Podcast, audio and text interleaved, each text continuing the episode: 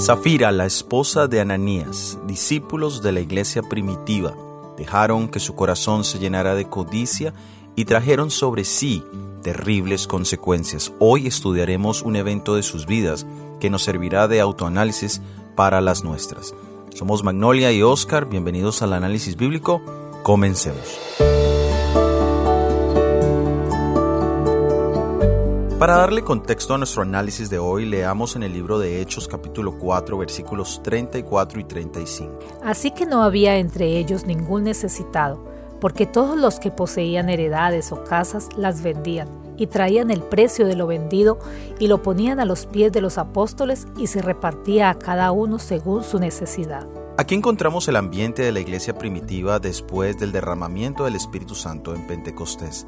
Había amor entre hermanos y era un amor práctico que se evidenciaba en el hecho de que no había ningún necesitado entre ellos. A esta época de la iglesia se le llamaba bienes en común, donde el que tenía mucho lo ponía a disposición del que no tenía nada, y todo esto no era por obligación o por una demanda eclesiástica, sino por un deseo voluntario de hacer y servir. Es posible estar registrado en los libros de la iglesia y pretender ser obediente a los mandamientos de Dios, a los mandamientos eclesiásticos, pero estar lejos de sentir gozo en lo que se hace. Pero es imposible tener el amor de Cristo en el corazón y la presencia del Espíritu Santo y no estar dispuesto a obedecer más allá de lo que se nos pide. Este último era el caso de la iglesia en esta época, llenos del Espíritu, llenos de amor fraternal, llenos de sabiduría y también de juicio. Leamos en el libro de Hechos capítulo 5, versículo 1 y 2. Pero cierto hombre llamado Ananías, con Zafira su mujer, vendió una heredad y sustrajo del precio. Sabiéndolo también su mujer y trayendo solo una parte, la puso a los pies de los apóstoles. Junto al trigo siempre crece la cizaña. Zafira y su esposo Ananías estaban en unión, pero era una unión como la de Adán y Eva, para desobediencia. Ellos tenían la ambición de ser considerados piadosos, dar para recibir fama. La hipocresía puede aparentar ser dadivosa en un lado, pero en el otro extremadamente egoísta. Zafira y su esposo estaban en contraste con el joven rico, quien al escuchar que debía vender todo para los pobres y seguir a Jesús, prefirió irse. Ellos Zafira y Ananías aparentaron quedarse y pretender ser discípulos. Pero es un grave peligro para una persona el aparentar una profesión de fe más allá de lo que su propio corazón se lo permite. Aquí tenemos la radiografía de un corazón no convertido, es decir, es un corazón dividido entre Dios y Mamón. Zafira y Ananías no eran totalmente mundanos porque en este caso no hubiesen ofrecido nada de la venta de su propiedad, pero tampoco eran totalmente cristianos, porque no hubiesen guardado nada de lo que ya habían prometido a la causa de Dios. Lastimosamente, este no es un pecado exclusivo de los tiempos bíblicos, pero es una bendición poder hacer un análisis de nuestros propios corazones para ver si hay algún tipo de hipocresía y buscar así pues la restauración. Leamos en el libro de Hechos capítulo 5 versículos 3 y 4. Y dijo Pedro, Ananías, ¿Por qué llenó Satanás tu corazón para que mintieses al Espíritu Santo y sustrajeses del precio de la heredad? Reteniéndola, ¿no se te quedaba a ti? ¿Y vendida, no estaba en tu poder? ¿Por qué pusiste esto en tu corazón? No has mentido a los hombres, sino a Dios. El pensamiento de que ellos podían engañar a los apóstoles les pareció muy fácil y beneficioso, porque pensaban que al no entregar todo el dinero de la venta, estaban asegurando que en tiempo de necesidad tendrían un respaldo que nadie más tendría.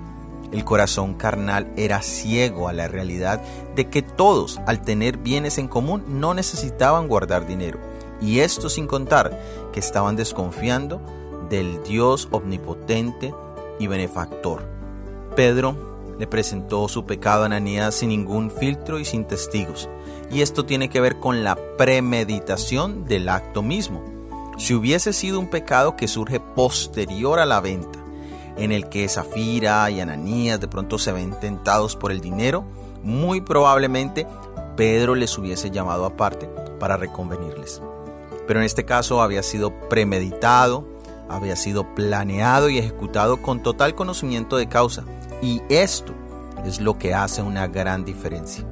El don del Espíritu Santo ya había salido de los corazones de Zafira y Ananías y había sido reemplazado por el espíritu del mal. Al oír Ananías estas palabras, cayó y expiró. Y vino un gran temor sobre todos los que lo oyeron. Ananías recibió la consecuencia de su pecado inmediatamente.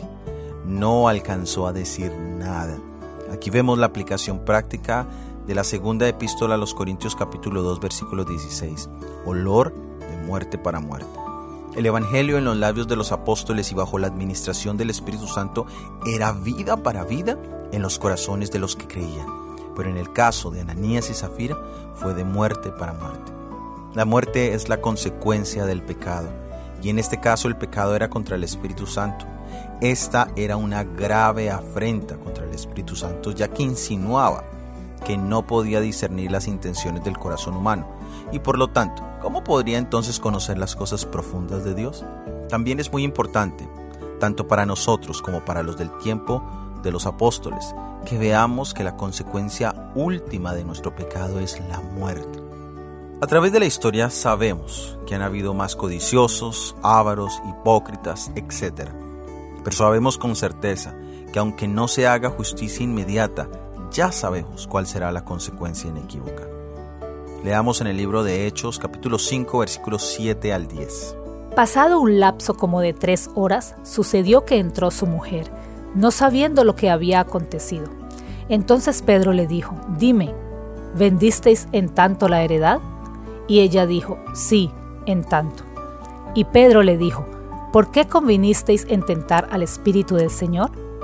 He aquí a la puerta los pies de los que han sepultado a tu marido, y te sacarán a ti. Al instante ella cayó a los pies de él y expiró. Y cuando entraron los jóvenes la hallaron muerta, y la sacaron y la sepultaron junto a su marido. Ahora vemos llegar a Zafira esperando la bienvenida de los apóstoles y el reconocimiento por su amor a la causa de Dios. Ella era igual de culpable que su esposo del mismo pecado. Pedro dio la oportunidad de que dijese la verdad, pero ya se había planeado el pecado, que ella diría la misma mentira que su esposo. Por lo tanto, la sentencia fue exactamente la misma. La muerte instantánea no es necesariamente la prueba de un gran pecado o de un gran pecador. Ni tampoco la benevolencia del Señor con ciertos pecados ocultos es un indicador de que todo está bien.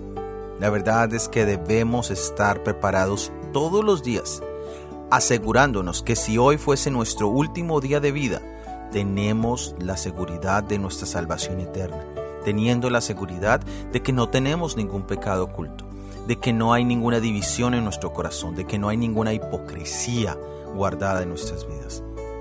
Leamos en el libro de Hechos capítulo 5 versículo 11. Y vino gran temor sobre toda la iglesia y sobre todos los que oyeron estas cosas. Un gran temor vino sobre todos en la iglesia. Esto les enseñó que el don del Espíritu Santo no era algo liviano de considerar, que no era simplemente un poder para usar al capricho humano. Y esto es una gran lección para nosotros, especialmente porque estamos a punto de vivir una experiencia similar es la experiencia del zarandeo. Dios odia la hipocresía y la falsedad, y por lo tanto es necesario hacer una separación entre el trigo y la cizaña. Y esto sucederá muy pronto, donde debamos no solo poner todo nuestro dinero de nuestras propiedades a la causa de Dios, sino donde debamos poner nuestras vidas al servicio de Dios. Muchos hemos estado viviendo entre las exigencias del mundo acomodándonos a sus costumbres, y no será cosa difícil ceder ante las autoridades dominantes, antes que someternos al escarnio, a los insultos, a la amenaza de encarcelamiento y a la muerte por nuestra fidelidad a Dios y a su causa. El zarandeo entre los mandamientos de Dios y los mandamientos de los hombres separa la cizaña. La verdadera conversión y el amor de Dios se diferenciará claramente de la imitación. Y ahí veremos muchas personas que hemos admirado por su resplandor caer muertos espiritualmente enfrente de nuestros ojos. Que Dios impresione nuestro corazón con su palabra y que hoy pueda hacer esta sabor de vida para vida. Gracias por haber escuchado nuestro episodio del análisis bíblico para esta semana. La próxima semana estudiaremos Lidia y la observancia del sábado. Recuerda que puedes encontrar todas las lecturas de semana de oración en audio en la descripción. Y si este análisis ha sido de bendición y quieres ayudarnos a la proclamación de este, por favor, compártelo, déjanos tus comentarios y opiniones en cualquiera de las plataformas donde nos escuches. Todo ha sido producido por el Ministerio 147. Que Dios te bendiga. Amén.